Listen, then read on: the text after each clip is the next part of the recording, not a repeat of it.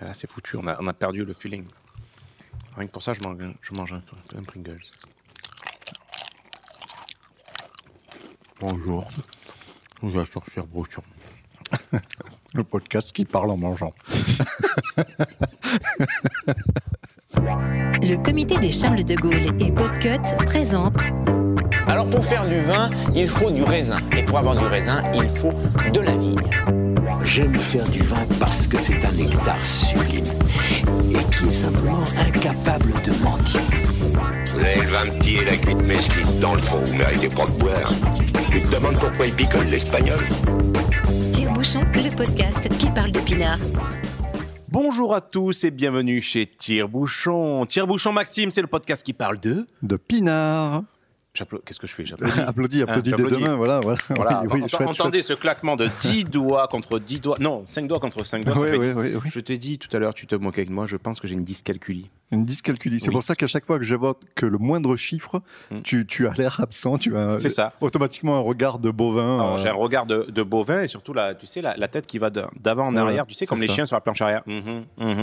Ouais, Dès c'est terrible. On imagine très bien là, tu sais, le petit chimpanzé comme dans la tête de Homer Simpson. C'est exactement Cling, ce qui se passe. C'est terrible parce que c'est exactement ce qui se Ah, passe. ouais, bon, putain, bref, ouais. parlons de chiffres, parlons de nombres. Nous sommes l'épisode 20. Ah bah oui, tiens, c'est chouette, j'y avais même pas pensé ça. C'est vrai? Ouais, Ah bah ouais, ouais. Voilà, écoute, euh, donc c'est pour ça qu'on ne fait rien de spécial puisque nous n'y avons pas pensé, mais c'est plutôt rigolo. spécial où on ne fait rien Voilà. de spécial. Voilà, les, C'est notre originalité, bien sûr. Voilà. Bravo, j'ai envie de te dire encore une fois, bravo, bravo. Bon, ça va?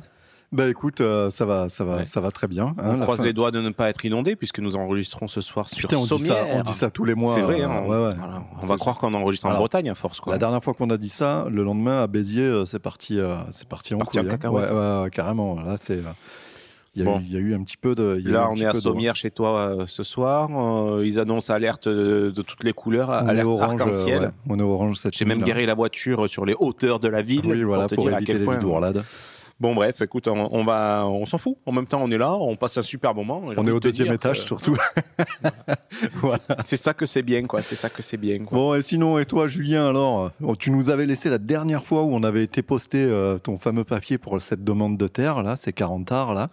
Euh, Est-ce que ça a avancé un petit peu où Absolument que ça a avancé, mon petit gars. Il a la banane, il est content. Il a la banane. Euh, oui, ça a bien avancé puisque bah, l'offre d'achat a été euh, acceptée, un accord de D'accord. principe. On m'a dit ouais, ouais, pas de problème. En gros. Ok. Euh, alors, qu'est-ce qui se passe une fois que tu as Mais ça on t'a dit, ouais, ouais, pas de problème, mais est-ce qu'on t'a signé un papier euh, Alors, non. Normalement, Ah il aurait voilà. fallu, mais non. Bon, Oui, voilà, alors, c'est du ça. coup, on se dit, bon, bah, allez, on- C'est c'est pour- pas grave, on va passer outre. Pour moi, si ça signe pas, ça n'existe pas. hein. Euh, ouais, merci de péter mon délire, mais non, non, je suis bon, confiant. écoute. hein, non, je suis confiant. Non, non, non. Ce qui, ce qui se passe, ok, tout est bon. Donc là, une fois que tu as cet accord de principe entre guillemets, normalement, il te faut un- en effet donc un courrier signé en disant oui, oui, j'accepte votre offre. Qu'est-ce qui se passe pour la sixième fois Je le répète, tu vas voir ton notaire. Oui, Et si tu n'en as pas un, ben tu en cherches un. bah, tu en cherchais un. Ouais, Là, ouais, tu ouais. Bon, pas on, a, on des adresses, euh, oui. Voilà, tu vas voir ton notaire. Alors bon, moi, étant donné que j'ai un empire immobilier derrière moi, donc autant te dire que j'en ai un. Bien sûr.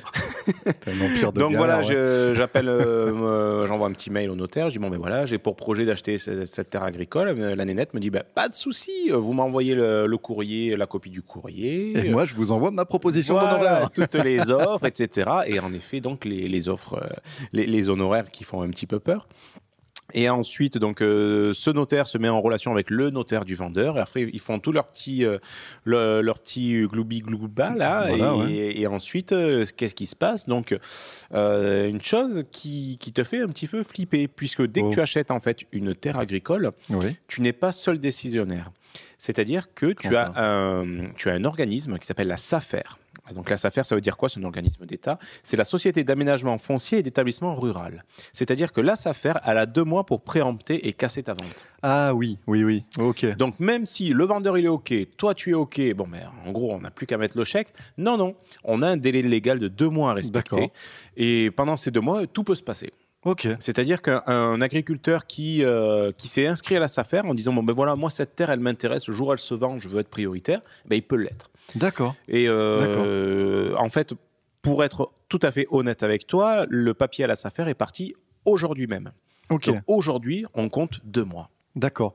Et il me semble, comme on avait parlé ça déjà une fois, on m'avait dit euh, si tu cherches des terres euh, agricoles, euh, des terres implantées et tout, regarde sur le site de la SAFER, parce qu'ils ont un site qui répertorie justement toutes les terres Voilà, c'est ça. qui sont, qui sont en vente et euh, sur lequel tu peux, tu peux te positionner éventuellement. quoi. Alors la SAFER, à l'origine, c'est quand même un organisme qui est bien, puisque ça permet d'éviter des dérives, comme par exemple Bah des, ouais. des terrains agricoles qui sont vendus à des promoteurs immobiliers ou des, des- des terrains agricoles qui sont vendus pour des, des, bouchées de pain. Enfin, voilà, c'est quand même un organisme de contrôle avant Ouais, toute ok, chose. Mais le côté un petit peu pervers pour le vendeur honnête ou l'acheteur honnête, ben, Ouais. c'est que ça peut te passer sous le nez. Quoi. Donc écoute, on va croiser les doigts, on va aller brûler quelques cierges, que, que tout se passe bien.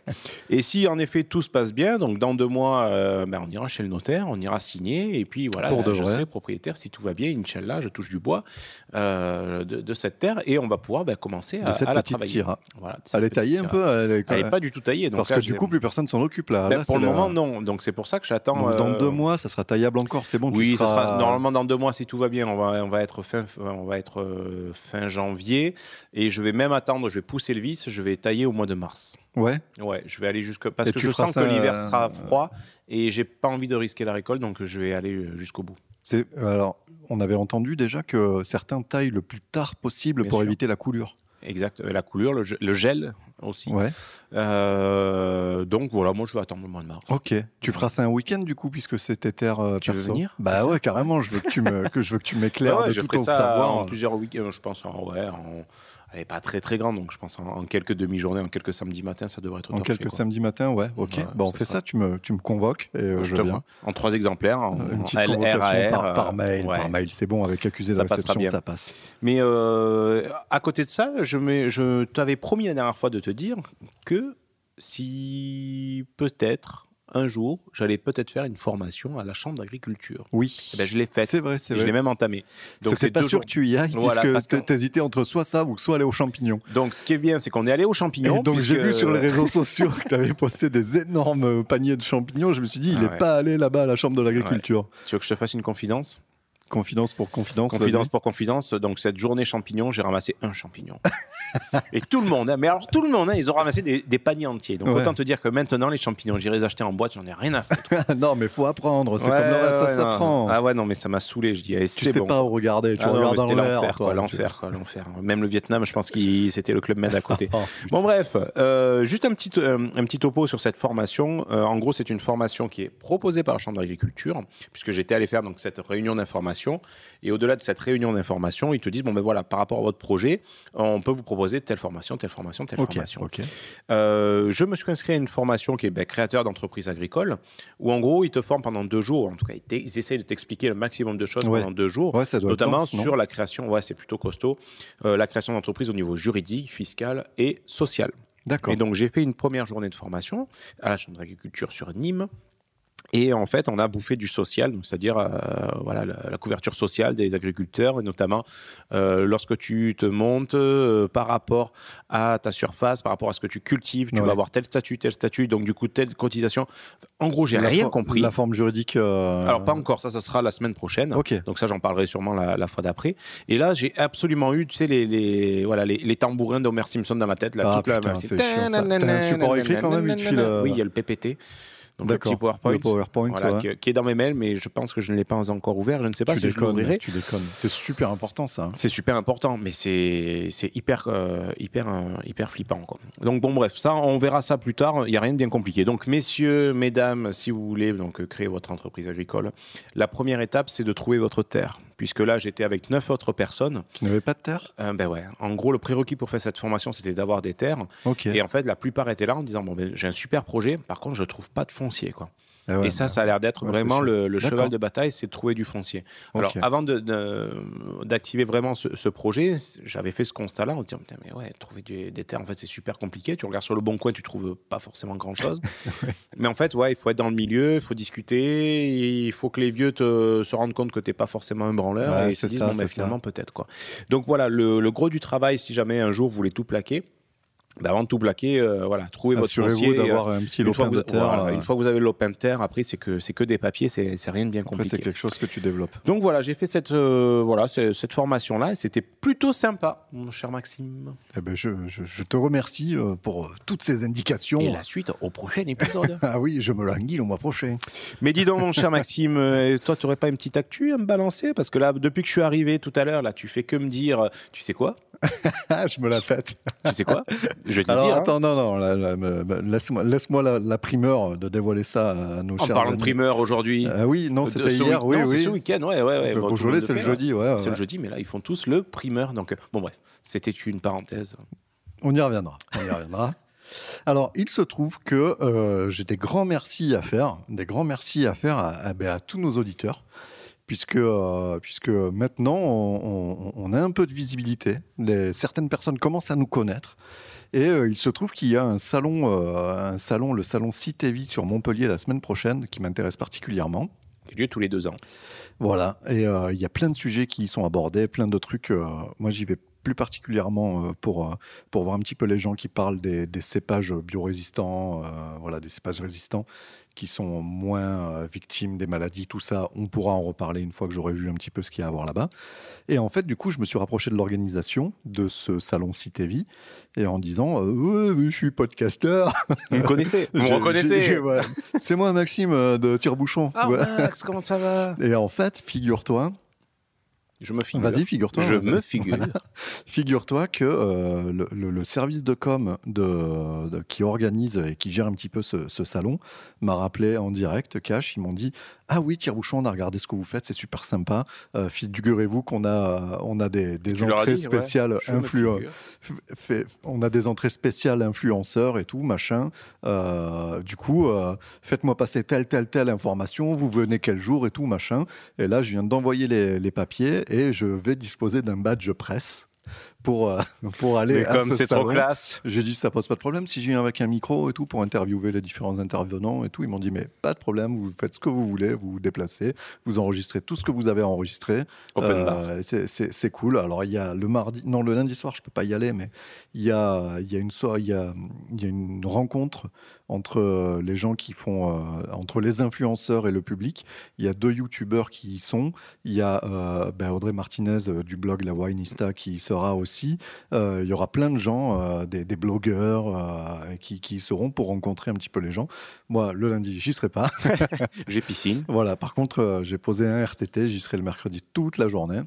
Alors, alors, vous écoutez ce podcast, le salon est passé, donc ne venez pas, ça sert à rien, c'est au Parc des Expos de Montpellier, voilà.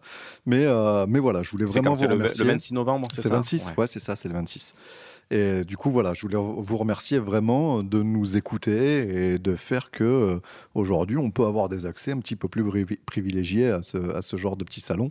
Et, et franchement, c'est ultra cool, quoi. C'est assez, euh, ça flatte- je te cache pas que ça flatte un Ça peu flatte l'ego. hein. Ouais, voilà. Mais bon, au-delà de ça, euh, moi, le, juste le fait de pouvoir me balader avec le micro, de pouvoir discuter avec les gens et, euh, et toujours avoir ce support du podcast pour entamer la conversation et tout, c'est un support, c'est un support génial. C'est un, c'est un billet magnifique. Carrément. Et euh, du coup, voilà, on va, on va rencontrer encore plein de personnes, on va enregistrer, on va voir si on fait un épisode là-dessus, un épisode bonus, on verra. Mhm. Ce qu'on peut en tirer, j'en Bah sais ouais. rien, j'ai jamais fait ce genre d'événement. Sera Ça tombe, bonus, ça sera inaudible, donc on pourra rien vous transmettre. Mais bon, on verra bien. En tout cas, merci beaucoup, merci à vous. Mais en tout cas, tu verras, c'est, euh, j'ai eu l'occasion d'y aller il y a deux ans et c'est, euh, D'accord. c'est, c'est juste énorme. Quoi. Il, y a, il y a de tout, donc aussi bien, de- comme tu dis, donc, des cépages, la partie technique, la partie com, la partie matérielle, Ouais, la partie euh, ça, chimique. par- ça parle matos, cuve, tracteur et tout. tout aussi, quoi. hein. Et tu Ouais. verras, à l'extérieur, il y a les, les mecs qui te font la bouffe, quoi, les saucisses. Ah, euh, dès 9h du matin, ça sent déjà la saucisse grillée. Tu as Ah, juste yes. envie d'y aller et manger des frites saucisses. Quoi.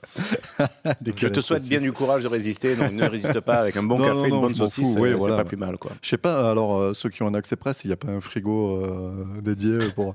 Une glacière, ouais, t'as une glacière. Ah oui, vous t'as un badge presse, tiens, vas-y, prends des. Vas-y, il y, a des- il y a des quinquins, vas-y, ça. Ouais, tu les aimes les faillots allez, tiens. On a fait de la loubia, vas-y. Euh, Julien, Oui. as-tu quelques petites actus, euh, toi, à nous proposer? Euh, ouais, ouais, ouais. Je peux te proposer une actu, euh, une actualité Oui. que j'ai euh, entendue à la télévision et que je suis allé Ah, chercher euh, sur le site de BFM TV. euh, point je ne sais Ah, plus vache. quoi. Euh, Connais-tu la mission WISE? Oui, oui, oui. J'en ai entendu parler de cette news en fait, ouais. D'accord. Alors, vu que tu as la bouche pleine en train de manger un morceau de saucisson, je vais en profiter pour expliquer ce que c'est. Alors, figure-toi, vas-y, mets-toi en position. Donc, Oui, ça y parfait. Donc, une start-up française euh, qui est spécialisée en recherche en biologie a envoyé du vin dans l'espace. Alors, pas n'importe n'importe quel vin, c'est 12 bouteilles de Grand Cru de Bordeaux sont parties dans l'espace à bord de la station internationale, donc l'ISS. Alors, pourquoi J'ai envie de te dire, Bah pour, euh, pour que Thomas Pesquet puisse picoler aussi. Eh ben voilà, on a tout compris. Alors, c'était pas très simple parce que la NASA, euh, il il disait Ouais, mais vous êtes bien gentil, mais euh, sur ISS, l'alcool est interdit. Bon, il y a que les Russes qui sont un petit peu, un petit peu plus lâchés. Ils disent Bon, on est un petit peu Ouais, plus tolérants à ce niveau-là, quoi, hein, sans tomber dans les qui traîne. ouais, Voilà, ouais, les, les Russes sont plutôt open, mais les Ricains étaient un petit peu ric-rac par rapport à ça, mais finalement, ils se sont laissés séduire par, par l'idée. L'idée scientifique, avec de gros guillemets, c'est d'observer comment vieillit le vin en dehors de l'atmosphère, c'est-à-dire avec un taux de radiation supérieur et avec les effets de la pesanteur. Pourquoi? Pour comprendre, en fait, comment vieillit le vin. Ouais, donc c'est louable, mais honnêtement, ça ne sert pas à grand-chose. Hein. Alors, nous, euh, on en a discuté un peu parce que euh, sur le, euh, sur le Discord donc, du label euh, Podcut, il y a Ouais. quelqu'un qui m'a relayé cette news, Ah. justement. Ouais. Et, euh, et, euh, bon, je ne l'ai pas lu, je l'ai lu en travers. et J'ai dit, Mm. mais moi, je comprends pas parce que pour moi, l'espace, c'est sec, et c'est taux d'humidité zéro. Ouais. Donc, du coup, le bouchon va sécher, il va se rétracter, le vin va fuir, ça va être dégueulasse. et ils m'ont dit, ah ben non, euh, c'est dans un milieu conditionné avec une hygrométrie gérée et tout. Je dis, bah ça va, c'est ma, ma cave à vin, elle fait pareil. donc, quoi. donc ça sert à rien. donc pourquoi tu vas le mettre dans l'espace en fait? Alors ouais, peut-être qu'au niveau des radiations, ça va peut-être changer quelque chose et tout. À voir ce qu'ils en tireront. On va pas, on va pas descendre l'expérience avant, euh, avant d'avoir les résultats. On verra bien. Alors, est-ce que Mais tu veux coup- vraiment savoir ce que j'en pense, moi, réellement? Toi, mais toi, toi, Moi qui suis un connard. t'es un putain de Ouais. nihiliste. Toi, tu, toi, tu penses que c'est de la merde. Voilà. Alors oui, donc quand j'ai entendu ça, j'ai dit ouais, pourquoi pas? Et surtout, ce qui m'a fait rebondir, c'est quand le journaliste s'est paluché en disant oui, les effets, la microgravité, vous comprenez, machin, les bactéries pendant un an, comparé avec les bouteilles qui sont ensuite restées sur Terre et tout, et tout, et tout. J'ai dit ouais, ça, ça- sent un petit peu le- l'entour les poules. Et en fait, en creusant un petit peu, en- enfin tout simplement en lisant l'article jusqu'au bout, euh, ce qui est intéressant, c'est que en fait, ce type de mission, elle entérine un nouveau type de mission spatiale qui sont sponsorisées par des entreprises privées. Et donc cette fameuse start-up qui s'appelle, alors laisse-moi trouver le nom, donc euh, elle a un nom 2000? qui, ouais, Ouais, ça va être ça. Euh, elle a un nom tout sauf français, c'est Space Cargo Unlimited. Yes. Euh, en fait, cette start-up, elle allait taper aux portes toutes les grandes boîtes de luxe. Et en gros, le ticket d'entrée, c'était 1 million d'euros. SCU, ça fait. Oui, Space Cargo Unlimited. Ok. Ouais, Oui, c'est une voilà. grande importance, SCU ou... Non, mais des fois. des- chose, euh Non, non, mais non, le non. milieu mais- geek Ouais, non, je- Non non, non, non, non, ça va. Donc, merci pour ton intervention. Et donc, en fait, euh, cette, cette start-up, elle s'associe donc avec les grandes marques de luxe qui vont en fait produire des coffrets avec des objets qui sont allés dans l'espace, avec la bouteille Oui, voilà. avec Ok. l'ISS. Donc, il n'y a aucun. Et, euh, voilà. L'intérêt, Voilà, juste aucun de- intérêt juste scientifique. de dire. Non, il n'y a aucun intérêt Oui, scientifique. il n'y a pas d'expérience, d'accord, ok, puisque, puisque c'est des fonds privés. euh, Voilà, donc à savoir en 2011, euh, Euh, il y a une marque de whisky euh, écossaise donc, qui s'appelle Arberg. Arderg. Pardon, Arderg, Ouais, c'est pour ceux qui connaissent, euh, qui avait fait la même expérience. Et il y a un projet d'envoyer même des vignes dans l'espace. Alors là, je trouve ça un petit peu plus intéressant. Il y a peut-être un vrai, euh, un, vrai intérêt euh, biologique ou en tout cas scientifique Ouais, ouais. Euh, mais enfin voilà, c'était le, le petit truc, euh, la, la petite actu rigolote, mais qui prouve à quel point, enfin voilà, on, on arrive. Le marketing n'a pas de limite, c'est que j'aime bien. C'est beau, c'est beau ça. Mais je vais euh, rebondir sur une autre actualité qui est un petit peu plus sérieuse. As-tu entendu parler du mois sans alcool? Oui, oui, oui, j'en ai entendu parler, oui. qui est prévu pour janvier Oui, enfin, qui était prévu. Puisque, en fait, c'est Santé publique France qui organise en janvier 2020, donc, euh, jours, ce mois, donc euh, le mois sans alcool, qui était inspiré donc, euh, d'une opération qui se faisait donc, en, en Grande-Bretagne, qui s'appelait donc Dry January. D'accord. Est-ce que tu as vu ce formidable accent accent euh, Absolument. Euh, donc en fait voilà, c'était les assauts de prévention hein, qui, étaient, qui étaient un peu à l'origine de ça et en tout cas qui étaient très favorables. Mais on a une grosse levée de boucliers donc de l'ANEV, qui est l'Association nationale des élus de la vigne et du vin. Donc en gros, c'est un gros lobby de vin. Quoi. ok, ok. Et donc ce lobby Pinard, il a dit bon ben voilà, la filière viticole recommande une consommation responsable et raisonnable, mais ce que prévoit Santé publique France, c'est une attaque de plus. Et le comité interprofessionnel donc, de Bordeaux qui est surenchéri en disant ce mois sans alcool, c'est une position extrémiste. Ce qui est mauvais, ce sont les abus. Les jeunes sifflent des bouteilles les vendredis et samedis soirs. Mais faut-il prôner l'abstinence? Point d'interrogation. Et donc, il y a seulement deux jours, l'Élysée, euh, donc l'exécutif, a dit euh, stop, on arrête tout ça. Euh, et, et on n'en fait pas. D'accord. Là, ils ont reculé. Ils ont reculé, oui. D'accord. Comment veux-tu Comment veux-tu Mais c'est toujours, on voit toujours les mêmes, euh, les mêmes levées de boucliers dès qu'il s'agit de vin. Euh, tu te rappelles la ministre euh, qui avait dit à la radio euh, que dans le vin, bah, il y avait de l'alcool et que l'alcool c'était dangereux. Donc, Ouais. euh, tu peux faire le raccourci que Mhm. le vin c'est dangereux. Oui. Et donc il y avait une grosse, une grosse, une grosse levée de boucliers aussi, et les lobbies qui se sont mis en marche. Et euh, bon, là, je crois que la ministre avait tenu bon. Enfin, elle s'était pas excusée quoi. Et euh, alors c'est cool qu'il y ait des lobbies pour défendre le monde du vin et tout. euh, S'opposer à ça, euh, toujours comme ça, aller, euh, aller au- en frontal, balancer des grosses déclarations en disant c'est une attaque, machin. Moi, je trouve, moi, ça me, ça me, alors, j'aime beaucoup le vin et tout, machin, il n'y a pas de souci, quoi. Mais moi, ça me fait pas rêver, tu vois. Je me, j'irai pas brandir une pancarte derrière ça, tu vois, derrière ce genre de position de lobbyiste, en fait. Euh, le mois, moi, je sais que je ne ferai pas le mois sans alcool. C'est la question que j'allais te poser. Est-ce que tu, tu aurais. de toute façon, on a un épisode à enregistrer, Julien. On a des. Euh, tu... ah, j'ai, une carte de presse, moi, ok? Ah ouais, je suis un professionnel, d'accord? Hashtag, j'ai une carte de presse. C'est bon, on l'a. On l'a, on l'a. Alors non, j'ai un badge. J'ai Ah, un badge. euh, Hashtag, pour- j'ai un badge de presse. C'est comme la carte de presse, mais sans tous les Mais avantages fiscaux. Mais, mais en moins bien quand même. Et donc, non, non, non, mais tu vois, c'est ce, ce- dès que ça devient systématique, où on peut plus Ouais. rien dire, Mm. la ministre, elle disait ah, bah, que boire de l'alcool, c'est dangereux, et elle a pris le vin comme exemple, et forcément qu'elle prend le vin comme exemple, puisque le vin, c'est la boisson euh, nationale, si Mm. je peux m'exprimer ainsi. Et, euh, et là, tu vois, on parle de- de- d'un mois sans alcool, genre, ça pourrait être...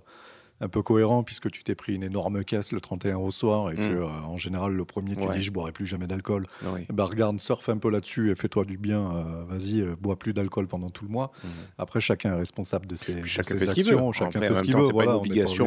On va pas Voilà. te dire attention si tu bois c'est pas de la prohibition pendant un mois, quoi. C'est une initiative de, de santé publique et tout. T'en fais ce que t'en veux. Bien sûr. Mais c'est, mais voilà, le, le- le coup des lobbies euh, qui se mettent en marche et qui disent c'est encore une attaque, machin, tout ça. Mm. On est, on est des victimes encore une fois et tout. euh. Voilà, le discours, je suis pas super fan.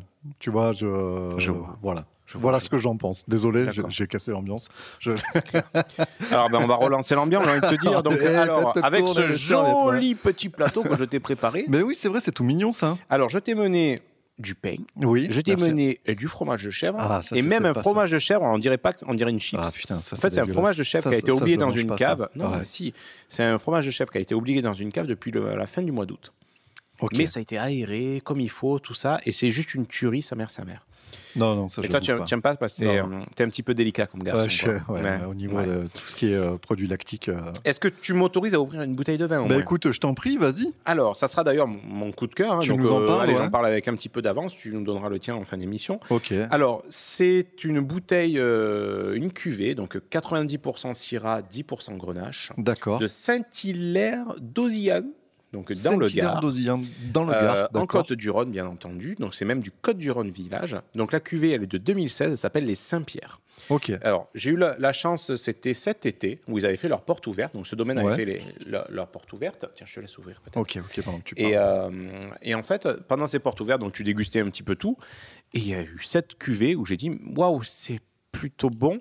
Et je vais l'acheter et je vais la garder pour un épisode de tire-bouchon parce que c'est Ok. vraiment, c'est vraiment pas mal. Donc écoute, je vais te servir un petit. oui, euh, oui, c'est bon, on est propre. Hein ok.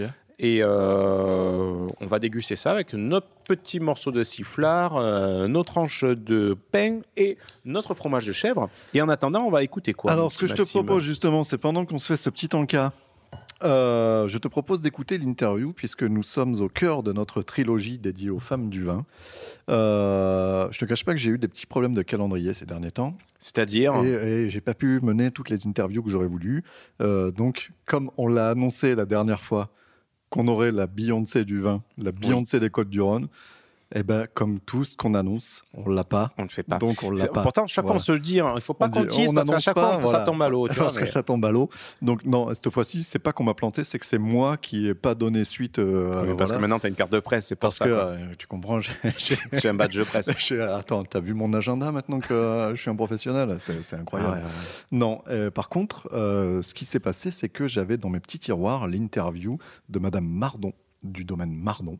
Comme à, son nom l'indique. à Quincy, donc euh, on est dans Centre-Loire, Ah, donc euh, c'est Intéressant. ces petits vins blancs qu'on aime bien là. Et euh, Ah, le petit. Ah, putain, non, tais-toi, tais-toi, donc, Maro, arrête. On voit sous les tonnelles. non, non, non, non, merci, merci, merci, ça sera suffisant. Et donc, Pourquoi en fait, ton chat justement, me regarde bizarrement et- il t'a entendu chanter. Genre, je me languis que tu viennes te coucher, que je te t'épaisse le, le que visage. je puisse te lacérer le talon d'Achille. et en fait, donc j'avais été voir euh, pendant mon séjour là-haut, Madame Mardon, et justement, c'était un des sujets, la place des femmes dans le vin, qui avait été évoqué. Et euh, elle m'expliquait un petit peu toutes ces initiatives locales. Il n'y a pas que Women Do Wine, dont on a lar- largement parlé la dernière fois. Il y a aussi euh, des syndicats plus locaux dont vous pouvez vous rapprocher. Ça existe dans toutes les régions. Et euh, elle nous parle de celui donc, du Centre-Loire où elle a une bonne place. Et on parle aussi de ses vins. Et de, y avait, il y avait un sujet qui m'avait beaucoup intéressé aussi, c'est qu'elle a un espèce de petit bassin d'évacuation ou avec des roseaux où elle retraite ses eaux. Oui, d'accord. Euh, oui, elle a une petit, un petit bassin. Une petite euh, station d'épuration naturelle. Voilà, voilà, c'est ça. Voilà, une station de bioépuration. Mhm. Et euh, je trouvais son initiative assez cool. Je te propose d'écouter cette interview tout de suite. Bonjour à tous et bienvenue. Aujourd'hui, nous sommes au domaine Mardon, donc à Quincy, à Reuilly, à Quincy. Il y a les deux euh, sur le- l'entête. Donc là, on est à Quincy. Euh, donc on est Quincy, c'est euh, géographiquement c'est à- à- c'est plutôt à l'ouest de, de Bourges. C'est ça, oui. Voilà. À 20 km à l'ouest de Bourges. Donc euh, avec Madame Hélène Mardon qui nous reçoit gentiment. Merci à vous Je et vous bonjour. Bonjour à tous. Donc voilà, bon, on commençait à discuter rapidement, on commençait à évoquer un petit peu l'histoire du domaine, justement, et vous et votre parcours. Comment ça s'est fait? J'ai vu sur votre site internet que euh, vous étiez la quatrième génération, Cinquième même. cinquième. Ouais. Voilà, Ouais, ouais. J'en ai mangé une, voilà. Euh, comment ça s'est passé? Bon, au départ, j'étais pas forcément branchée pour revenir sur le, le domaine familial. Euh, ayant vécu là sur le domaine toute petite, je m'étais dit non, jamais. et puis, et puis voilà, au fur et à mesure des les, des- les événements passé. Il y a eu le fait que mon papa est décédé, Mhm. et je crois que ça, ça a été quand même un déclic important. Lui, il était vraiment, c'était sa passion, la vigne, le vin, la, la cave. Et à ce moment-là, j'étais à l'école à ce moment-là à Carpentras, et je suis euh, j'ai du coup continué mes études en faisant un BTS euh, technico-commercial vin et spiritueux à. Et voilà, je suis revenu du coup sur l'exploitation. Enfin, je suis pas revenu sur l'exploitation. J'ai commencé à m'intéresser à la vigne à ce moment-là. Mais malgré tout, je voulais toujours pas travailler tout de suite sur le- l'exploitation parce que bah voilà, j'avais envie de voir autre chose. Et en ayant travaillé sur euh, des, des voies extérieures, enfin dans la grande distribution spécialisée, plus exactement, je me suis rendu compte que c'était vraiment pas ma voie Ouais, et qu'il fallait que je revienne sur quelque chose de, De plus simple, de plus de, authentique. voilà, de plus authentique et puis de plus respectueux à tout niveau, aussi bien humainement Oui. que. voilà, c'était un peu le- ma démarche de départ. Oui. Ok, vous étiez chez Nicolas, c'est ça? Ah non, pas du tout, même pas dans le vin. Ah, Ah, non, pas du tout dans le vin. Oh non, j'étais dans, dans la chaussure, donc rien à voir. Ah oui, hein. d'accord, non, d'accord, C'était par hasard, hein, j'étais, je suis arrivée là par hasard. Et puis, euh, et puis petit à petit, ben voilà, j'ai voulu, j'ai voulu revenir sur l'exploitation familiale. Donc ça s'est fait tranquillement. Et quand je suis revenue en 2002, très rapidement, bon, en fait, euh, mon oncle et ma mère étaient associés Mhm. et tous les deux allaient partir à la retraite très rapidement. D'accord. Donc du coup, j'ai embauché quelqu'un à ce moment-là qui s'appelle Luc Tabordet. Luc Tabordé. Voilà. Euh, donc euh, Luc a commencé à bosser avec moi, il bossait comme s'il était chez lui, c'est un fils de vigneron sur Sancerre aussi. ouais. Ok. Et donc son idée à lui, c'était un jour de revenir sur une exploitation, enfin de revenir, d'av- d'avoir sa propre exploitation. Oui.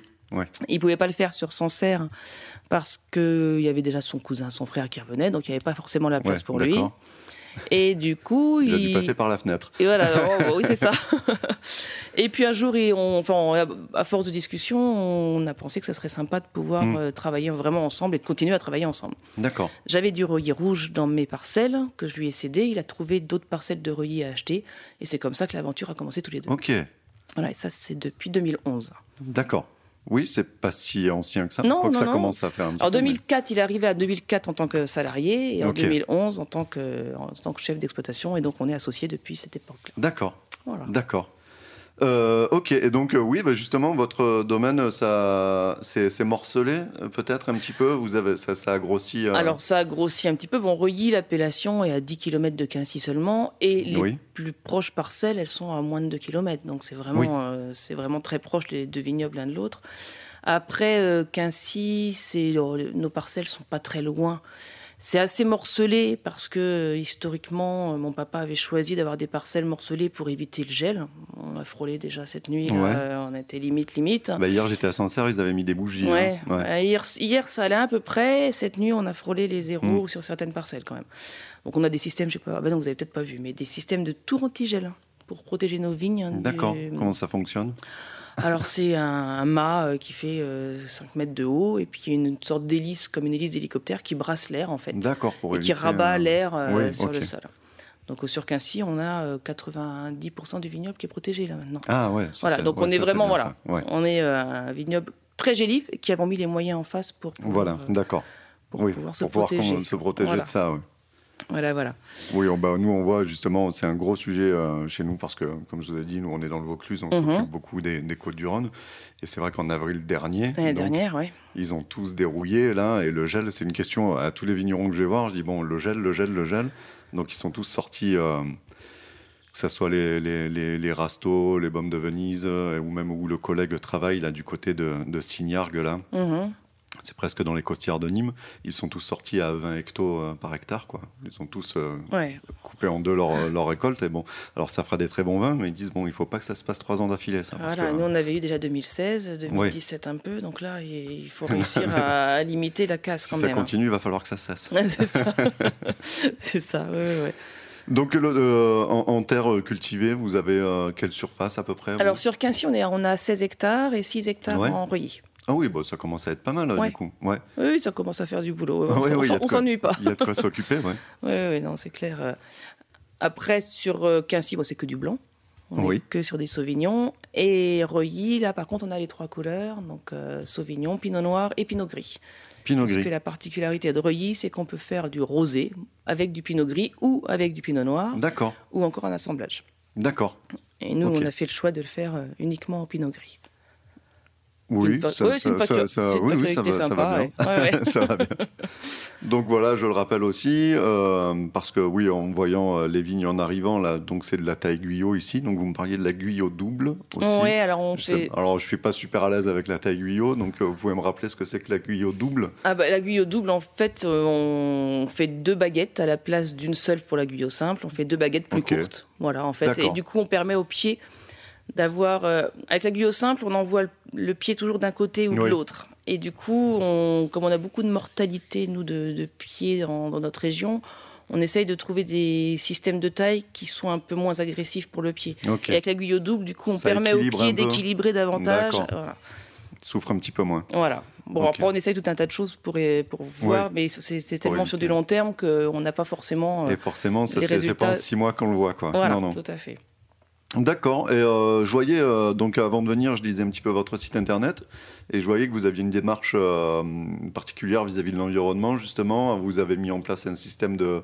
une espèce de mini station d'épuration naturelle avec des roseaux. Alors, les roseaux, en fait, notre exploitation, elle est sur un terrain en pente. Mhm. Et donc, on avait. On est, donc, depuis quelques années, on est obligé de traiter les effluents. On n'a plus le droit de les rejeter comme ça, les effluents de cave, ce qui est assez logique. hein. Oui.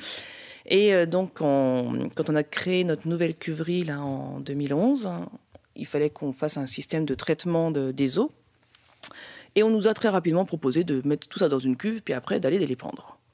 Et ça correspondait pas du tout avec notre façon de Pas- voir les choses, parce qu'on s'est dit, bah non, quand même, c'est un peu, un peu dommage de, Oui. d'aller pendre des bouts. Alors, euh, certes, c'est pas des, des bouts euh, issus Oui, du vin, c'est pas non plus. Mais malgré tout, c'est- ça correspond pas à ce qu'on veut faire. Donc, on a un peu regardé ce qui se faisait autour, on a réfléchi à tout ça. Puis, il y avait quelqu'un sur, euh, sur Bourges qui euh, faisait des, des bassins, mais plutôt pour les particuliers. Donc, des bassins à type, euh, comme il y en a aussi pour des communes aujourd'hui, Mhm. avec des substrats volcaniques qui filtrent l'eau, puis après des roseaux qui vont absorber les matières, euh, les matières organiques pour les transformer en matière minérale. Et euh, donc on, s'est posé la question et puis on a créé, on a fini par créer ce bassin en se basant sur des, des Italiens parce qu'ils font ça depuis très longtemps là-bas. Il y a beaucoup de viticulteurs qui ont euh, ce genre de bassin. Et euh, donc il y a ce monsieur d'Italie qui est venu aider ce monsieur de Bourges pour euh, voir comment on pouvait mettre ça en place. Concevoir le. le- Voilà. Et donc, on a créé ce, ce bassin pour traiter toutes les, toutes les eaux qui sortent du domaine, mais aussi de la maison de ma maman qui habite plus loin, du, bureau ici. Enfin, voilà. Toutes les eaux du, du domaine sont traitées par ce bassin. Donc, on a des substrats volcaniques de différentes tailles. L'eau est filtrée par tous ces substrats. Les racines des, enfin, les roseaux poussent, les racines absorbent toutes les matières euh, organiques, euh, oui, organiques, et l'eau est rejetée euh, pure dans le ruisseau qui est plus bas. D'accord. Tout simplement. Tout simplement. Voilà. Et donc, euh, voilà, vous avez votre mini on station a notre mini d'épuration, euh, d'épuration, voilà, tout à fait. Et au moins, euh, vous Et avez les- une parfaite conscience. Voilà. On a fait même un deuxième bassin parce qu'aujourd'hui en France, on n'a pas de, c'était pas, c'était pas autorisé d'avoir un seul bassin pour traiter les eaux des, des tracteurs aussi, donc euh, tout ce qui est euh, Ah oui, ouais. effluent euh, phytosanitaire. donc on a fait un deuxième bassin, un pour les eaux phyto, un pour les eaux de, de maisons, de caves et de cuves. D'accord. Et puis, bah, euh, le jour où on arrivera à prouver, enfin le jour où on arrivera à prouver, on peut le prouver maintenant, hein, parce qu'on fait des analyses d'eau oui, bah, il faut régulièrement. qui- voilà. la sortie, quoi. Ouais. Mais euh, un jour ou l'autre, on pourra repasser tout, quand les autorités Oui. nous, nous l'accepteront, tout sur un seul et unique bassin. Ok. Et euh, oui, bah, il y a une question, dont, un élément dont je vous avais parlé au téléphone avant de venir et qui n'aura pas échappé à nos auditeurs, c'est que vous êtes une femme. Ça s'entend. Et oui, Parce que voilà, pareil, c'est une question qu'on se pose. euh, c'est une question qu'on se pose euh, beaucoup en ce moment et euh, on le voit, pareil, sur les réseaux sociaux pour traîner un peu sur les réseaux sociaux, tout ça. Mhm. Il y a quelques petites chapelles, quelques mouvements, les vinifilles chez les filles, tout Ouais. ça. Dame de Cœur de Loire ici. Ah, c'est les Dames de Cœur de Loire Voilà, ici, ouais, d'accord. Euh, Est-ce que, est-ce que, ben, vous, qu'est-ce que vous auriez à... Je sais pas comment emmener la question. Je suis pas super à l'aise avec la question. je, je vous le cache pas. Mais est-ce que vous, euh, Femme dans le- dans le femme monde dans du le vin, vin. voilà. Qu'est-ce que, est-ce que vous, vous avez eu des difficultés particulières justement que vous avez ressenties comme euh, Non, alors franchement, sur Quincy, on est un, un vignoble qui est assez étonnant parce que il y a beaucoup d'ouverture. Là Mhm. aujourd'hui, sur, euh, sur 35 vignerons à Quincy, il y a un tiers de femmes, il y a un tiers de moins de 40 ans. Alors il peut être, on peut être femme et moi avoir moins de 40 ans dans le lot, hein, mais, mais c'est vraiment un vignoble super dynamique où il y a une ouverture sur, euh, sur tout le monde en fait. Enfin, il n'y a, pas- il y a- pas de, ouais, il y a pas de cloisonnement du tout. D'accord. Et, et donc, du coup, vraiment, j'ai jamais ressenti la moindre, la moindre difficulté à entrer sur ce domaine-là et euh, à entrer dans un monde d'hommes, finalement, parce que, Oui. voilà, non, ça s'est fait naturellement. Ça s'est fait naturellement sans Euh, contrainte. Autant, euh, pour l'anecdote, il y a très longtemps, je voulais, au début, je voulais être sommelière. Et euh, j'avais rencontré un restaurateur qui était venu manger chez mes parents et, et qui m'avait, mais alors, mais cassé, découragé en me disant que, pouf, fallait que je sois trois fois meilleur qu'un homme pour Ah, y putain, arriver. Enfin voilà, ça m'avait un peu cassé. Et puis quand je suis revenue sur le monde du vin, mais plus, euh, vite, plus sur le côté vigneronne, j'ai Mhm. jamais, jamais ressenti ça. Vraiment. D'accord. Alors peut-être qu'il y a des derrière, par derrière, il y a eu des choses qui se sont dites, hein, j'en oui. sais rien, mais ça, à la limite, ça m'est égal. Oui, oui, oui. ce qu'on non, non, vraiment, c'est, ça a plutôt D'accord. été euh, hyper positif. Ok. Et vous avez été contacté justement par une de ces associations de femmes euh, qui font du vin ou Mais en fait, les euh, mouvements vous intéressent ou Ouais, du j'en coup, fais, euh, je fais ouais, partie. ouais, des, alors, euh, je participe pas énormément parce que ben voilà, on a tous nos, nos Les obligations, occupations, des hein, obligations. puis, puis, euh, puis on est. Enfin, je suis investi au syndicat viticole de Quincy, au BIVC, donc le bureau interprofessionnel des vins du centre. Donc voilà, il y a un moment donné, on C'est peut. le, c'est le syndicat, c'est ça? C'est Le BIVC Ouais. Le BIVC, c'est le bureau interprofessionnel des vins du centre, donc Sancerre, Mentou, Pouilly, Quincy, Reuilly, Châteaumeillan, Coteau du Génois. D'accord. Toutes les appellations, comme vous avez euh, Vitillois, euh, ouais, non, ouais, Vitillois, Vitiloire, ouais. pour, euh, ou comme le BIVB pour la Bourgogne, le, le- le. CIVB pour la Bordeaux.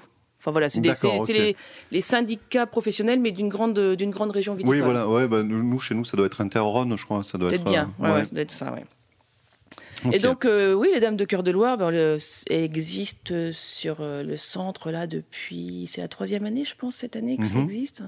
Donc, c'est assez récent. Euh, Ça a été emmené par euh, une dame de Sancerre, Catherine Corbeau-Mello, donc qui est quand même quelqu'un de bien, bien connu sur le coin. Et puis, euh, on travaille ensemble depuis voilà depuis 2-3 ans.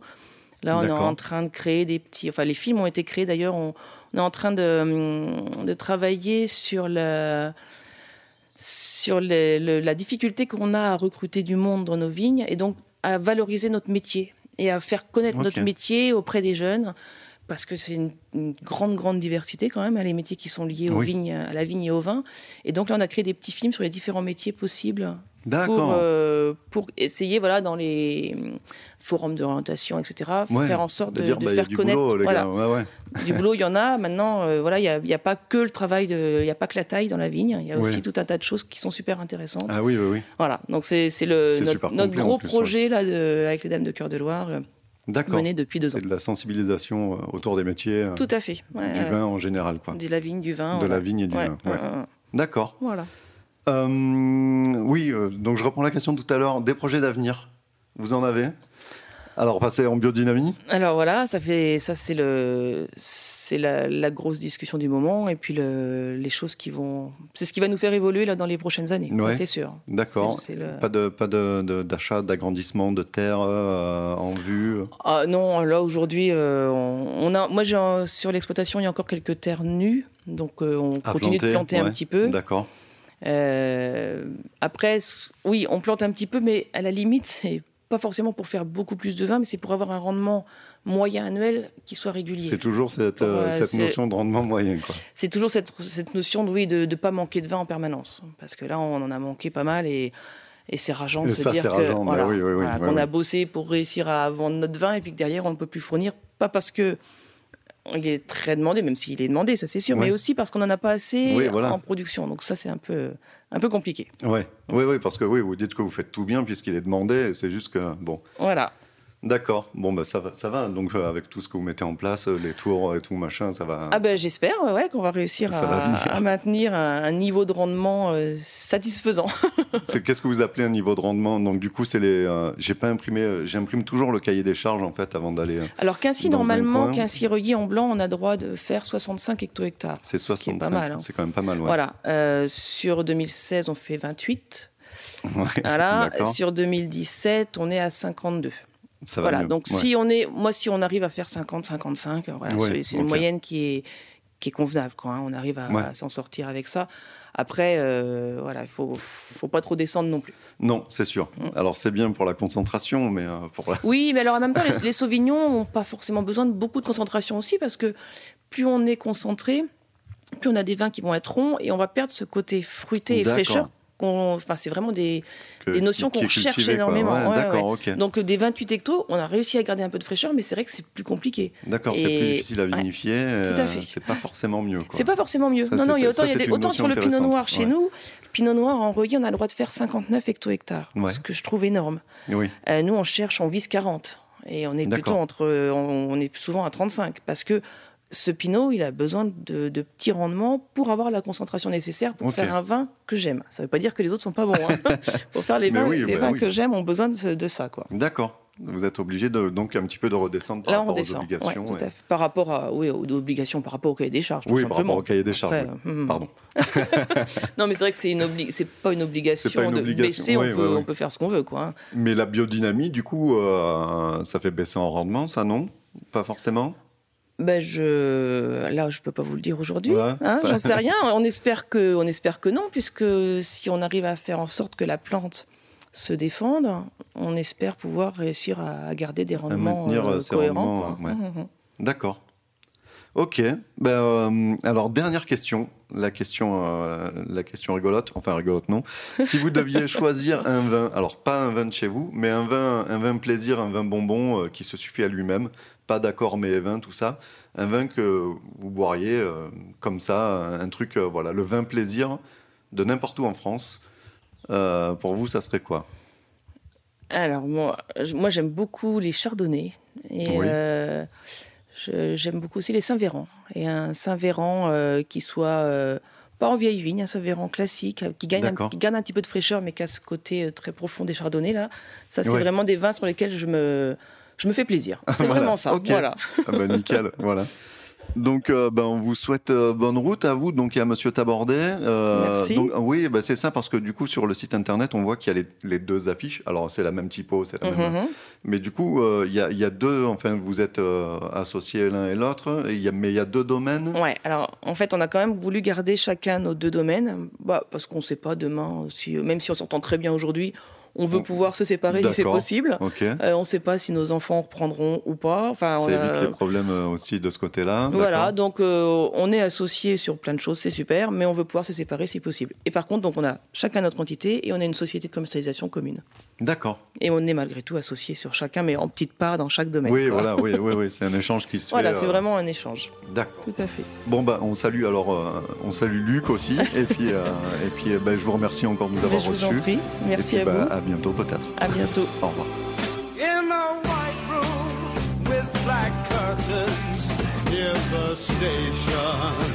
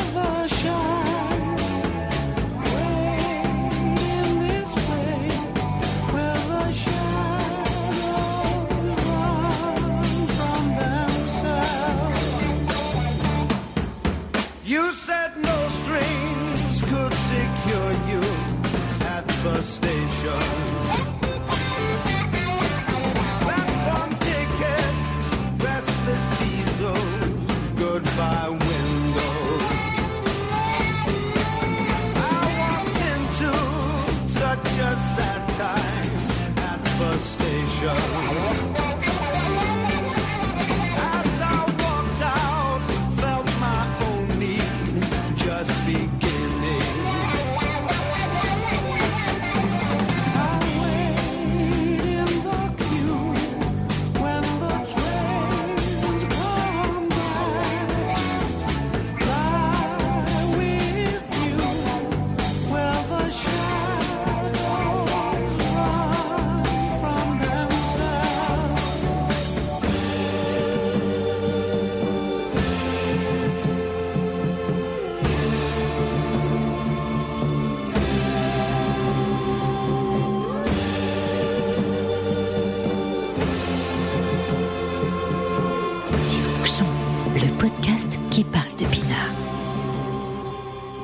Parlons de Pinard, comment tu le trouves, mon Pinard Écoute, c'est sympa de la Sierra. Mhm. On alterne avec mon coup de cœur qu'on a ouvert euh, avant le début de l'émission, dont on parlera plus tard.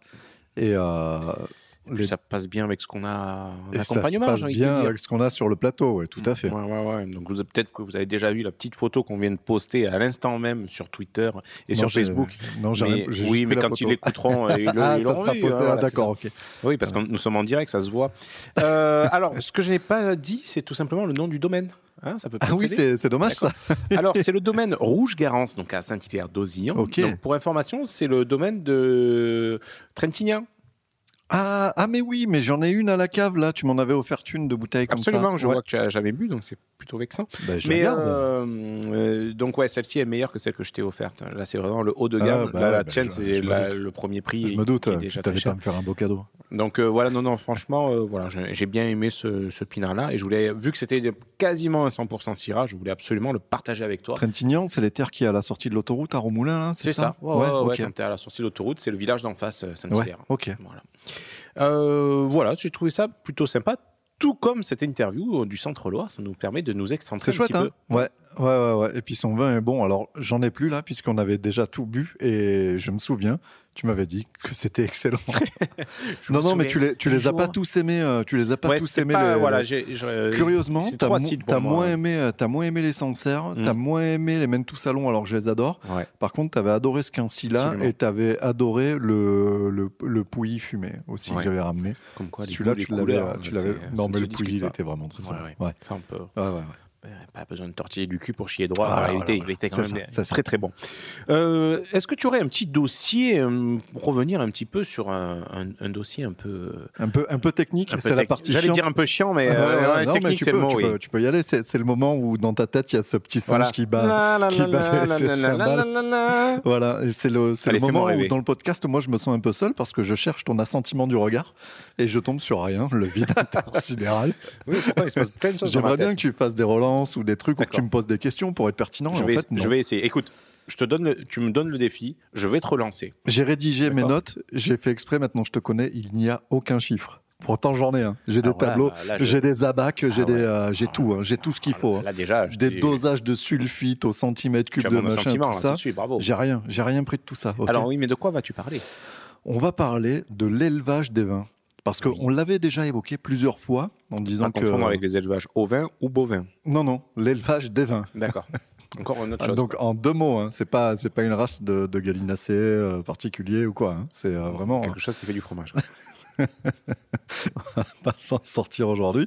Euh, L'élevage des vins, voilà, parce que exactement, on avait, on avait, euh, on en avait parlé quand on avait été justement chez notre ami euh, à Tavel, chez Monsieur Mabi, voilà, Ouais. domaine Mabi, Mhm. où on avait évoqué toute euh, la vinification, ce qui se passait dans les cuves et tout, tout ce qui se passe De la, de la vigne à la bouteille. de la vigne à la bouteille, on avait évoqué l'élevage des vins, mais sans détailler un petit peu ce que c'est. Ok? Donc, moi, je vais t'en parler un petit peu plus longuement aujourd'hui, en essayant de ne pas être trop chiant. Euh, et je vais donc commencer tout de suite, puisque tu le sais, j'ai préparé quelque chose vu que je suis, Quelqu'un de très organisé. je suis un organe de presse. Oui, bonjour, je suis un influenceur. je suis un influenceur, je suis invité à la soirée des influenceurs, où je n'irai pas. Première notion, l'élevage, ça prend du temps. oui, oui, oui. C'est très très simple à faire finalement, Mhm. mais c'est plein de petites interventions au coup par coup, au cas par cas, barrique par, ba- par barrique. Et tout ça prend énormément de temps. L'objectif de l'élevage dans les grandes lignes, c'est de débarrasser les vins de tous les résidus qui peuvent euh, rester après la vinif, après la vinification, c'est-à-dire les lits, euh, tout ce qui peut causer des choses troubles, euh, les, les levures qui resteraient, des bactéries qui traînent encore, tout ça. Ça consiste aussi à éliminer le CO2 qui est en excès dans le vin. Tu sais que des fois on a dit ah bah oui peu, ça ouais. picote au bout de la langue et tout On il reste un peu de gaz et tout voilà. Voilà donc euh, peut-être qu'au niveau de l'élevage euh, il n'a pas été fait ce qu'il faut ça n'a pas été c'est fait assez longuement ou alors justement ils ont utilisé euh, moins de sulfite qu'ils ne devraient et donc tu as toujours des petits euh, résidus de CO2 quand tu n'utilises pas assez de sulfite. Voilà. Ça sert aussi à clarifier les vins, puisque justement, tu as plein de saloperies en suspension. Donc, tu le fais ça par, euh, par filtrage, par collage, euh, avec des soutirages sur lesquels on reviendra tout à l'heure. Et euh, l'idée aussi de tout ça, c'est d'arriver à préserver les arômes de jeunesse du raisin, le, le goût de raisin finalement, au max, et favoriser tous les équilibres de saveurs Mhm. que tu peux avoir. Voilà, ça c'est l'objectif de l'élevage des vins. Ok? L'élevage des vins, il faut savoir que c'est une technique moderne. Ouais. Dans la Rome antique, en fait, on buvait que des vins jeunes. D'accord. Du On- primeur, quoi. On buvait que du primeur parce que justement, tu avais toutes les qualités gustatives du raisin Mhm. et dès que tu laissais le vin à l'air, eh ben, ça s'oxyde et ça Eh devient oui. dégueulasse. Donc, il y avait pas de, il y avait, y avait vraiment pas de, de, de vin de garde, de, de vin dit vieux. La technique des vins de, de, de conservation des vins vieux, c'est apparu au XVIIIe siècle. Euh, c'est à peu près concomitant euh, avec ce qui se faisait à Bordeaux, à Mhm. Porto, aussi dans d'autres régions de l'Espagne. Euh, c'est arrivé avec la technique du collage. Donc, c'est le collage, c'est vraiment quand tu, quand tu mets des produits dans ta barrique. Euh, alors, le blanc d'œuf est interdit maintenant, Ah ouais. mais, euh, mais l'idée c'était d'utiliser l'albumine qu'il y a dans le blanc d'œuf pour agglomérer toutes les particules en suspension, que ça tombe au fond de la barrique, et comme ça tu dégages toutes les particules en suspension. Donc cette technique est apparue au XVIIIe siècle, ainsi que le bouchon en liège. Voilà. Ok. Voilà, et donc avec ces deux techniques qui sont apparues, on a pu commencer à envisager d'avoir des vins de garde, puisqu'on a pu cla- clarifier les vins, les élever plus longtemps et les préserver de l'oxygène. Voilà. Ok. Tu veux que je relance un truc? Je- je- J'espérais, écoute, je voyais dans tes yeux, tu me faisais un signe. Et, C'est euh, c'est cool parce que euh, déjà, on n'utilise plus l'œuf pour coller, puisque c'est les véganes qui sont contents. Bah oui, alors il y a d'autres produits, hein. c'est des produits chimiques hein, qu'on utilise du coup. hein. Il y, y a Ah, forcément coup, d'autres personnes qui sont moins d'autres sont moins contents. D'autres sont moins contents, mais euh, mais, Mais bon, c'est le faut- bordel le vin, j'ai envie de te dire, c'est le le faire.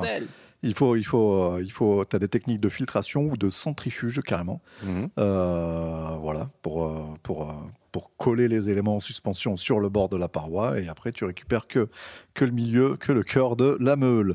Euh, Alors. Une technique, une technique de, une technique de l'élevage, c'est euh, l'assemblage. Les Mhm. assemblages des vins, tu le classes dans l'élevage, en fait. Donc en gros, l'assemblage, c'est que tu as peut-être une, une, une cuve avec euh, du Syrah, une cuve avec du Carignan, enfin j'en sais rien. Et l'idée, l'idée, ça reste que la somme, de- le, le résultat final Mhm. soit supérieur à la somme des parties. Que tu tires l'avantage de chaque vin, de chaque cuve, ou alors tu peux faire des vinifs par parcelle. Même tu peux avoir que de la Syrah Ouais. et te dire celle-là, euh, elle a tel, tel attrait, Mhm. celle-ci, elle a tel attrait, et tu vas doser pour avoir. euh, Donc là, c'est le travail de l'onologue, entre guillemets. Alors voilà, donc comment on juge, comment, comment, on, fait, euh, comment on fait un bon assemblage eh ben, Il faut connaître sa terre, il faut connaître son vin, il faut faire une bonne analyse de base des qualités de chaque cuve que tu as, en faire la synthèse et constituer une cuvée en fonction de tes objectifs. D'accord. C'est le chat qui boit, il boit.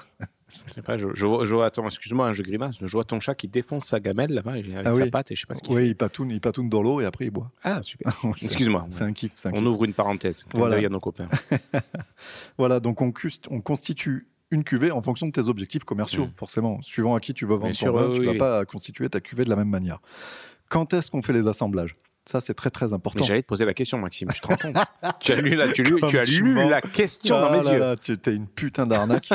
et en fait, il n'y a, pas de- y a pas de règle absolue. En fait. Ouais. as certains vignerons, certains assembleurs qui te, qui te diront il faut le faire le plus tôt possible parce que c'est là que le mariage de tes volumes est le plus aisé. Mhm. Tout, tout va bien s'allier et tout, tu vas pas avoir de saloperie. C'est-à-dire euh, quasiment vendange, non? Il quasiment, que quasiment la fermentation soit euh, faite, une- j'imagine. Une fois, euh, une fois que tu as du vin, tu Ouais, assembles des vins, tu Mhm. assembles pas du jus de raisin. Donc il faut que tout ce qui est fermentation, ça soit passé. Mhm. Une fois que tes vins sont faits, tu en as qui préconisent de faire les assemblages tout de suite. Tu en as qui te disent non, non, non, mec, faut attendre. rien compris. Parce que le vin, dans tes cuves, il va évoluer. Et donc, les traits que tu as jeunes ne sont pas forcément les traits, les caractères que tu auras dans euh, six mois, un an. Donc, faut attendre. On va élever ça en barriques séparées et on fera les assemblages à la fin. Concrètement, ce qui se passe, c'est que la majorité, on va dire, euh, la majorité font des assemblages entre deux et quatre mois. Donc, euh, à un âge moyen Mhm. où tu as encore le caractère, les expressions du vin jeune, mais euh, tu as pu stabiliser un petit peu les réactions. Tu vois, tu commences à te déceler vers quelle direction ça va aller, et donc tu peux anticiper. Voilà, Mhm. voilà, euh, voilà pour les. Quand est-ce que quand est-ce que tu fais euh, tes assemblages D'accord. Voilà, et ensuite tu vas balancer euh, tes vins en barrique. Et il y a une en barrique ou en cuve, En cuve ou en cuve- amphore. en cuve ou en- inox, voilà, voilà, ouais. en fonction des caractéristiques que tu veux développer aussi. Il y a une technique par contre qu'il faut faire systématiquement, Ouais. c'est le sous-tirage. Alors, qu'est-ce que c'est? Je vais te poser la question, monsieur. Non, non, non, pour une fois, c'est vrai. Je suis honnête avec moi-même. Non, non, le sous-tirage, comme tu l'as dit, j'ai eh, ouais, Ah bien ouais, le sous-tirage. Eh ben, le sous-tirage, en fait, c'est euh, c'est dans ben, quand le temps passe, tu as une partie du vin qui s'évapore. Mhm. Et en fait, ce qu'il faut faire, c'est qu'il faut euh, absolument pas que euh, tu aies euh, une couche d'air dans ta cuve, Ouais. parce que l'oxygène, ben, ça va tout dégueulasser Ça ton va vin, ça va oxyder, quoi. oxyder le vin, ça va tout le dégueulasser.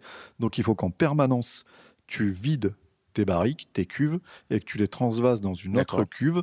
Ça te permet, euh, ça te permet justement de de séparer le liquide des dépôts qui sont tombés au fond de ta cuve avec tes différentes opérations Mhm. de collage, comme on l'a vu, ou de, ou de filtration. Ça te permet de filtrer ton vin et tout pour, pour dégager tout ce qui est en, en suspension.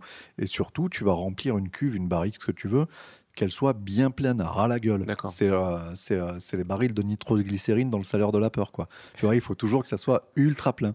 Comme ça, tu as de moins en moins, de- le moins d'oxy- de- d'échange d'oxygène, Mmh. d'oxygène possible.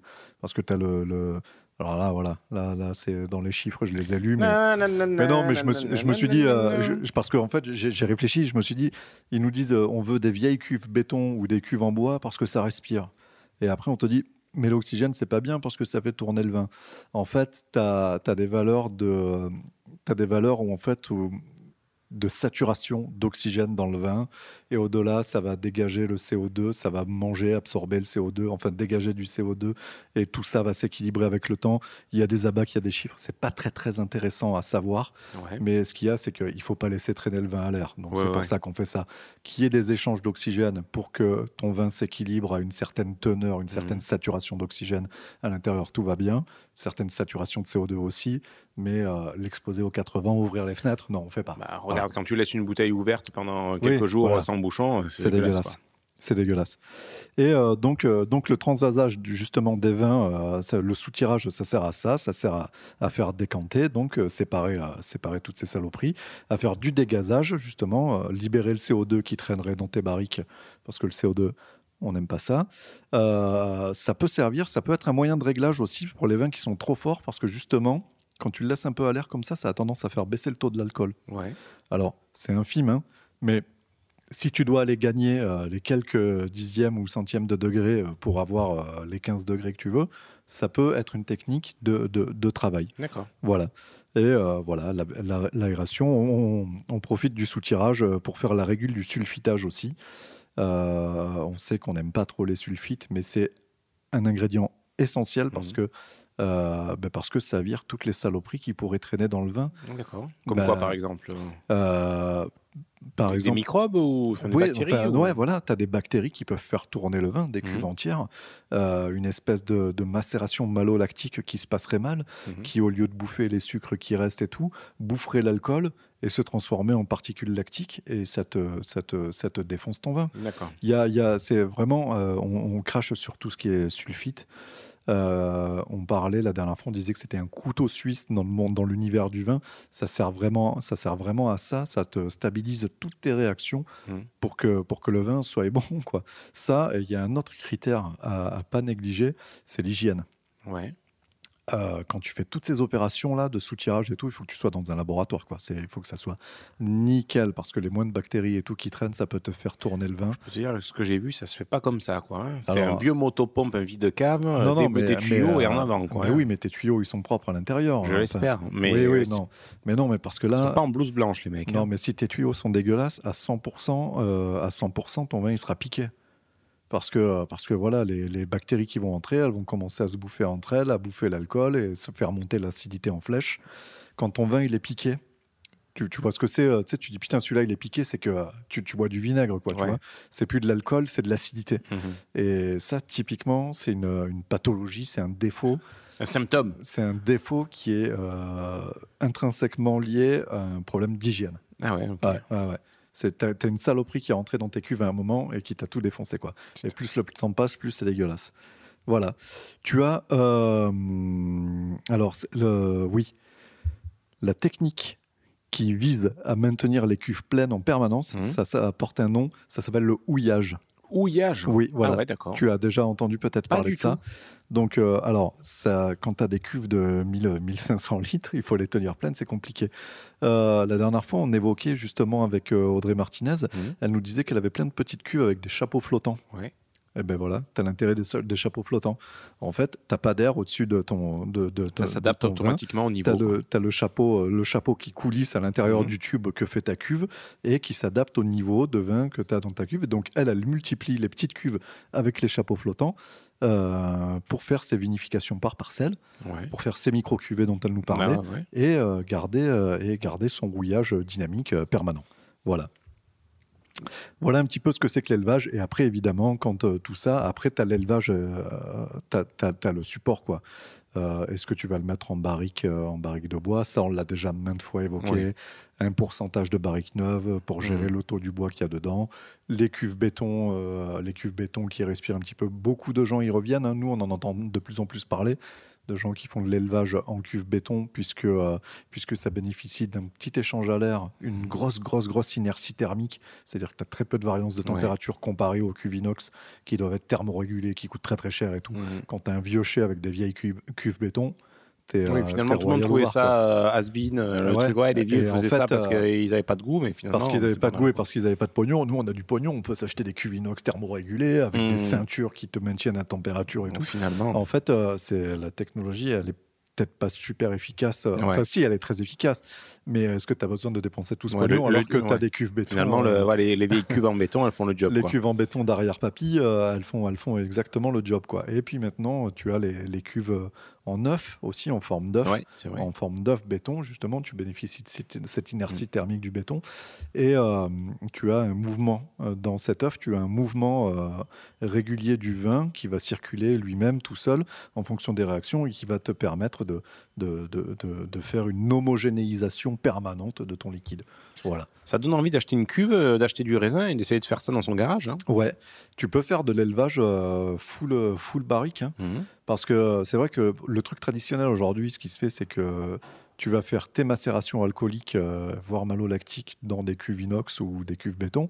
Et après, si tu veux faire de l'élevage en fût, tu viens transbahuter, transvider ton vin dans, dans, dans tes, euh, dans tes barriques en bois et tu Ouais. fais ton élevage gentiment, Mhm. tes collages, euh, ton houillage, tes soutirages dans tes barriques en bois. Mais tu fais pas ta, vi- ta vinification, elle n'est pas faite euh, en barrique. D'accord. Par contre, euh, ce qu'on avait vu, c'était pour ceux qui font du vin de garage, donc les mecs qui ont euh, 40 arts, tu Mhm. vois, qui ont des petites parcelles, qui n'ont pas forcément les moyens de s'acheter euh, une cuve en inox euh, à chapeau flottant, Mhm.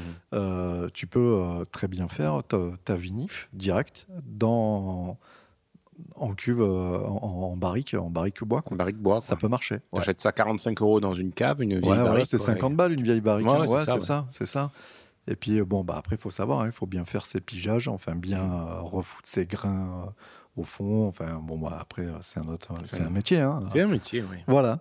Mais voilà ce que je pouvais te dire sur l'élevage. Alors, tu as des. T'as des, euh, des élevages qui sont très très courts, typiquement, puisque je t'ai dit qu'on en reparlerait, tout ce qui est Beaujolais nouveau.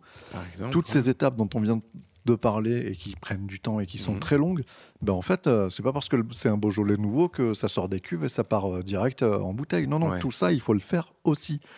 Mais tu as des techniques euh, qui sont, euh, qui sont faites pour doper toutes ces réactions. D'accord, ouais. Voilà, au niveau, plus vite, quoi. au niveau des, coll- des collages, plutôt que de faire euh, 3, 4, 5, 6, 12 collages sur 5 ans, eh ben là, tu en fais un avec un produit un petit peu agressif, voilà, qui en plus euh, va venir un petit peu poncer l'acidité du vin. Ça va très bien sur des Beaujolais pif. Euh, voilà. Euh, tu vois, tu as, des techniques qui existent aussi pour faire tout ça très, très rapidement. Tu as des cahiers des charges aussi qui imposent d'avoir un élevage long. On, on était, on était l'an dernier à Bandol. Euh, Bandol, euh, là, on est en 2019. Mhm. Ils commencent à vendre le 2015. Parce qu'ils ont une Ah oui, obligation. ça, quand même. Ils ont ouais. une obligation de 4 ans de cave, euh, d'élevage, gentil, machin, Oui, tout quand ça. tu lances ton activité, tu sais que pendant 4 ans, Ah, tu bah, touches pendant, rien. quoi. 4 ans, pendant 4 ans, c'est que de l'investissement. hein. Ouais, punaise. t'as pas de, pas, de, pas de chiffre d'affaires, quoi. Ah non, mais bon, Bon, si vous voulez vous lancer, euh, choisissez bien l'appellation aussi, quoi. ouais, c'est ça, c'est ça. Et il y a aussi euh, sur les cuves, je m'étais fait un petit schéma là, je sais pas, tu as peut-être déjà vu ceux qui font de la- ceux qui se sont déjà lancés dans l'expérience de la bière à la maison ou éventuellement euh, le vin à la maison, il y a des Mhm. packs qui existent aussi. Tu sais, tu as ton espèce de gros seau qui te sert de cuve là Mhm. et au-dessus là, tu as un espèce de petit robinet comme un comme un, un diffuseur de cocotte minute, tu sais, que tu Ouais. mets là, et euh, quand tu as la réaction chimique qui se fait dans ta, dans ta cuve, ça glougloute au-dessus, tu sais, tu D'accord. as, une expulsion, une expulsion d'air qui se fait. Ben ça, ce principe-là, il existe aussi euh, de, de, de siphon, quoi. Mhm. Ça existe aussi sur les grosses cuves en inox que tu vois euh, dans les, euh, dans les caves coopératives. quoi. Sauf que, euh, sauf que c'est deux U, hein, deux Mhm. U imbriqués l'un dans l'autre et tu remplis le produit. Et en fait, tu as, de l'eau sulfitée euh, là-dedans, justement pour tuer toutes les bactéries qui Ah pourraient oui. rentrer par là. Il faut laisser le CO2 s'échapper, il faut laisser Mhm. les, les résidus de, ré- de réaction Ce chimique qui s'échapper. rentrerait est tué par le Mais ce qui sulfite, quoi. rentrerait voilà, est tué par le sulfite pour, encore une fois, j'ai Préserver, l'impression de mener... J'ai hein. l'impression de mener une tribune. Lavez-vous les mains avant de manger, Pro-sulfite, hein. euh, pro, pro-sulfite, mais c'est pas du tout ça. hein. Il faut juste bien le doser comme il faut. On risque de le reprocher, ça. Ouais, ouais, ouais, forcément des gens qui vont venir sur Twitter pour nous, pour, nous- pour nous dire qu'on est des cons, mais, Et on aime ça. mais c'est, rigolo. Non, je suis pas, je suis, je suis pas pro-sulfite et il Mm. faut que toutes les choses soient dosées à leur juste valeur. Il faut Bien pas sûr. abuser. Le systématisme, pareil, envoyer la grosse artillerie, on rejoint ce que je te disais tout à l'heure à propos des lobbies. Mm. tu as des gens qui utilisent des produits à des dosages complètement délirants Mm. parce que leur grand-père, il faisait ça. Mm. Et à aucun moment, ils se sont posé la question dire écoute, Pépé, il mettait tant de milligrammes par machin, bidule. Moi, je continue à faire ça, ça marche très bien. Tu as toujours fait Et comme ça. et ça dès que tu bien. bois deux verres de 120, le lendemain, tu te payes un casque, mon gars. c'est improbable. improbable. Non, il faut, il faut bien faire son boulot, il faut réfléchir à ce qu'on fait et adapter ses dosages en fonction euh, de toutes les variables qu'on peut évoquer chaque mois, euh, de tout ce qui se passe. euh, C'est ça, être professionnel aussi. Bravo. Voilà. Bravo Maxime, bravo. Bah, écoute, j'ai une un badge de presse. hein. Excusez-moi. Je vais d'ailleurs vous vous voyez jusqu'à la Oui, fin bah de oui, l'épisode. s'il vous- S'il vous plaît, Alors, oui. Maxime, si, si vous vous souvenez bien, euh, lors de- du dernier épisode, euh, Oui. euh, lors- nous avions goûté euh, une bouteille du domaine de la Vivarelle, le V de Vivarelle. Ouais, si c'était bon, hein, putain. Et c'était, souvenez-vous, pardon, excusez-moi, la bouteille était cirée, le bouchon était ciré. Oui. Et on s'était dit, mais c'est vachement, c'est vachement joli, c'est vachement élégant, mais qu'est-ce que c'est chiant. Enfin, nous, on- en tout cas, on n'a pas, la, bonne- ouais, on n'a pas la technique, on, On sait grattait ça au couteau, on l'a foutu Voilà. partout sur la table. C'était chez toi, c'était C'était chez bien. moi, voilà, ouais, ça m'a bien euh, saoulé d'ailleurs. Et d'accord, on a envoyé comme une bouteille à la mer. euh, voilà, amis auditeurs, si vous avez une technique, dites-le nous. Alors, figurez-vous, mon cher Maxime, Oui, que deux personnes euh, ont répondu à l'appel. Ah, merci à dont Frédéric sur Facebook qui nous dit Bon, les gars, je bourrine comme si de rien n'était. Je plante la pointe du tire-bouchon dans la cire et commence à extraire le bouchon. La plupart du temps, la cire cède et se soulève en faisant un disque avant l'ouverture complète. Je passe la main pour euh, virer les, les débris, Ouais, je ouais, termine l'ouverture et pim pam poum, tout va bien. Quoi. Ok. Ok.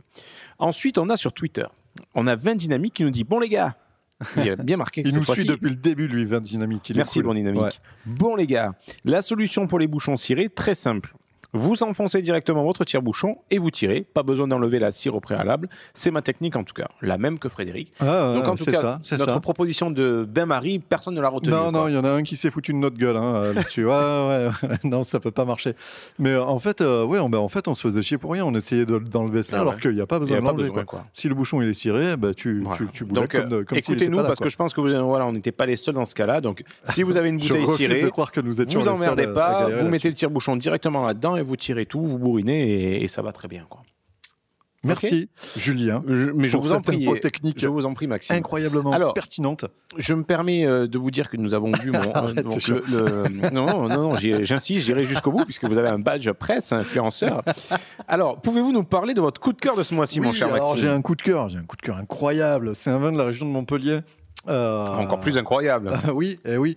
Alors, euh, je vais pas, je vais pas, je vais pas me la raconter trop, trop, trop, puisque c'est le patron. euh, du- Comme l'âne trop trop Comme l'âne trop, trop. C'est le, c'est, c'est le patron du, du bar Le Trinque Fougas, le bar à vin qu'on avait déjà été interviewé, Mathieu Boudet. Euh, il le sort à chaque fois, il adore ça. Et, euh, et à- et à C'est son force- chouchou à lui. Quoi. Ouais, voilà. Et à force, et à force, bah, moi, j'ai, j'ai appris à aimer aussi. Donc, c'est euh, le mas d'aimer. C'est, euh, et c'est, vachement bien parce que c'est un vin de copain. en Tu l'écris comment, Aimé Et, et comme Aimé Jacquet. Ah ouais, d'accord. Voilà. Pas du tout comme Aimé couille. Quoi. Mm, Super. Non, merci. C'est pas très, euh, c'est pas- très, euh, Si, pas très. Figaro ça. Ah si, j'adore. Je suis très fier de Non, mais bon, voilà, c'est un vin de copain parce que c'est juste un gars, euh, c'est juste un gars qui avait euh, 4 hectares, qui avait hérité 4 hectares de la famille, euh, qui, euh, qui s'est mis à faire du vin. Il galérait tout seul, c'était un peu chiant. Il a trouvé par l'intermédiaire d'un pote à lui un troisième pote qui était un petit peu touche à tout, le MacGyver, euh, qui savait réparer les tracteurs, qui savait bricoler des trucs et tout machin. Le mec dont tu as toujours besoin dans une cave. Et, euh, et en fait, ils se sont Il avait un retrouvés- couteau suisse. Ouais, c'est ça. Ils se sont retrouvés, euh, ils se sont retrouvés tous les trois et ils font du vin tous les trois. Voilà, ils ont 4 hectares, donc c'est super confidentiel génial. comme cuvée. Ouais. Euh, et là, donc là, on a une cuvée euh, 100% Carignan qui s'appelle la, vieille bataille. Euh, et c'est c'est super très bon. Ouais, hein. j'avoue, c'est très bon. On a bu ça en début d'émission en préparant un petit peu le. ouais. Voilà, avant d'ouvrir les micros et c'était génial. Il fait 13 degrés de mémoire, c'est ça? 13 degrés, Ouais, ouais, ouais, c'est pas, pas, bien super fort, fort. euh, très fruité et ça passe très bien. Et le Carignan, donc c'est un des cépages anciens euh, qui sont qui sont qui sont destinés à revenir à la mode. Je pense, oui. On en a déjà parlé plusieurs fois. ouais. Il résiste mieux à il la résiste chaleur. mieux, il est tardif, c'est-à-dire qu'il mûrit plus tard, Oui. surtout avec les temps qui courent, on vendange de plus en plus tôt, donc euh, d'avoir un cépage un petit peu plus tardif, c'est pas plus mal. Oui. Donc ça. ouais, je pense qu'il va avoir de belles heures devant lui, le Carignan. Et ben voilà. Voilà. Merci Julien. Mais je vous en prie, Maxime. Donc c'était c'était c'était mon coup de cœur euh, pour ce mois-ci. Ben, j'ai envie de vous dire même que c'est même la fin de l'épisode. C'est même la fin de l'épisode. Alors comme d'habitude, on passe un coucou au label Podcut. Si vous voulez nous aider, Euh, N'hésitez pas à rejoindre le Patreon euh, de l'émission. Les liens seront dans la description de l'épisode. Ils sont en train de mettre à jour toutes les contreparties qu'il peut y avoir quand, Ouais. euh, quand tu donnes la pièce, quand tu, donnes la pièce, quand tu donnes la pièce à Patreon. Euh, y a, y compris, ils sont en train de mettre en place des invitations sur le Discord du, du label. Ah, super, pour venir en parler avec tout le ouais, monde. voilà, pour pouvoir venir tchatcher avec, avec les gens qui font le podcast Le Roi, le Roi Stephen sur Stephen King, Mhm. les gens de Binous USA, nous, enfin, Parents Blabla, en fait, tout ça. Tous ces gens-là euh, qui sont ô combien intéressants et que j'apprends à connaître tous les jours. Euh, voilà, sachez-le, ça existe. Et puis, euh, et puis n'oubliez pas de laisser 5 étoiles sur Apple Podcast. Ouais, ou n'importe où, hein, mais surtout Apple Podcast. Ça, bah mots gentils, balancez est- mots gentils, peu importe le support. En fait, S'il est sympa, en plus de ça, on le lit à l'antenne parce que ça nous fait plaisir. Ouais, voilà. Et puis comme ça, moi, je peux le relayer, faire des retweets sur Twitter et tout, machin. Et puis après, on est connu et on a des badges presse. Hashtag, j'ai un badge presse. Allez. Bon, Julien, écoute, je te Allez. resserre, je te resserre un coup du mas d'aimer. Oui, oui, remets-moi un petit coup. Euh, et puis, il ne nous reste qu'à dire au revoir à nos auditeurs. Mm, oui. Et puis, euh, on se dit au mois prochain. Pourquoi pas Allez, au Allez, revoir. ciao tout le monde. Bye. L'abus d'alcool est dangereux pour la santé, à consommer avec modération.